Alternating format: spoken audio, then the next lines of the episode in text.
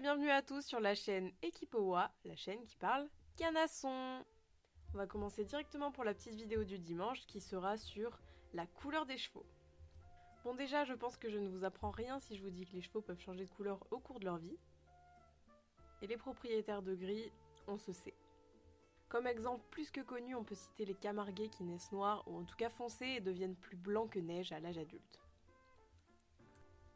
Mais est-ce que vous en connaissez les raisons? Spoiler alerte, ça n'est ni une intervention divine ni de la magie. Et avant de nous lancer dans le vif du sujet et de répondre à la question, on va faire une petite introduction sur l'origine des robes. Il y a fort fort lointain, les ancêtres du cheval domestique ne variaient pas beaucoup de couleurs, mais ils étaient principalement de type sauvage. L'équivalent aujourd'hui de la robe des chevaux de Przewalski, qui sont plutôt des robes euh, feu, foncé, marron. Bref, vous voyez à peu près de quoi je parle. Et cette robe-là, on l'appelle B d'un. D'un. Attention, ne pas confondre avec euh, les Bambi ou je ne sais quoi. Et là, vous êtes certainement en train de vous dire que je suis en train de vous entuber parce qu'ils sont pas plus B que moi j'ai des ailes. Et en effet, je ne suis pas complètement aveugle. La différence, en fait, elle se fait au niveau du gène d'un. Donc ce gène, il donne des marques primitives, classiquement des hébreux sur les jambes et une raie de mulet, et le plus souvent présent sur des couleurs plutôt fauves. Et donc comme les chevaux de Przewalski, etc. D'ailleurs, n'hésitez pas à me dire en commentaire comment vous prononcez Przewalski, parce que c'est absolument imprononçable. Voilà, donc euh, merci de m'en informer en commentaire, merci. Alors c'est cool, on est super content de savoir tout ça, mais ça sert à quoi? Pour répondre à cette question, il faut se rappeler que nos chevaux sont avant tout des animaux de proie, donc qui se font manger dans la nature. Cette couleur était donc particulièrement utile pour se cacher de leurs ennemis naturels. Un peu à la manière des caméléons, un peu moins stylé. Ensuite, après domestication et des milliers d'années de sélection en accord avec les goûts des uns et des autres, des robes plus rares se sont popularisées, les rendant plus ou moins fréquentes selon les époques. Par exemple, les chevaux pis n'étaient pas du tout représentés au Moyen Âge parce qu'un peu moins stylés, et ils sont revenus en force par la suite. En gros, les élevages du Moyen Âge, s'ils avaient un cheval pie, ils le faisaient tout simplement pas reproduire pour éviter d'avoir un cheval peu stylé par la suite. Bien évidemment, c'est un exemple très grossier que je donne parce que je pense qu'il n'y avait pas vraiment d'élevage comme on les connaît maintenant au Moyen Âge, mais vous avez compris le principe. Bon, maintenant qu'on a fait le tour de l'historique de l'outfit de nos chevaux, on va pouvoir passer aux explications. Et pour ce faire, je vous présente Caramel alias Caramou.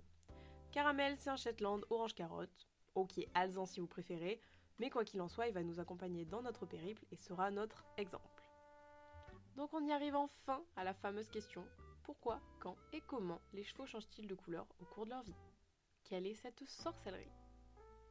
Et on commence par le plus évident, la première variable c'est bien évidemment l'âge.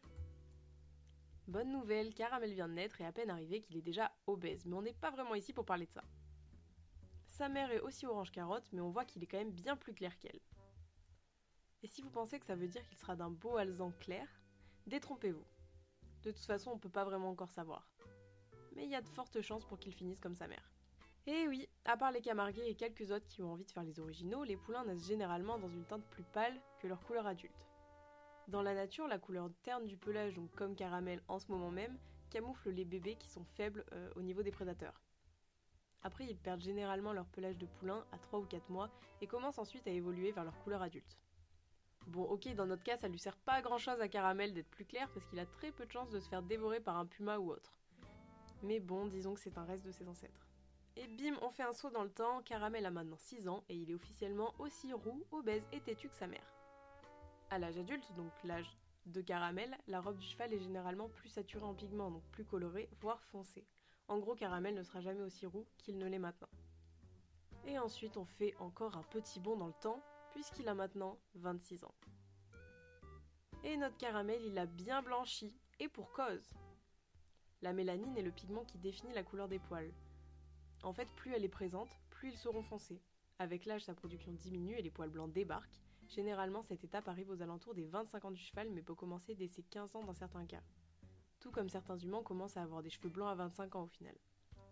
Allez, allez, on enchaîne. Deuxième facteur, l'environnement. Et oui, maintenant on retourne un peu dans le temps. Notre caramel a maintenant 10 ans et il habite en Auvergne, ce petit chanceux. C'est chouette, il s'amuse bien, il galope dans les prés et tout le tintouin, mais il fait très froid l'hiver et chaud l'été, ce qui fait donc d'importants changements selon les saisons. Caramel est actuellement une boule de poils, ils sont épais, longs, on distingue plus la tête de la queue, bref, on est en hiver.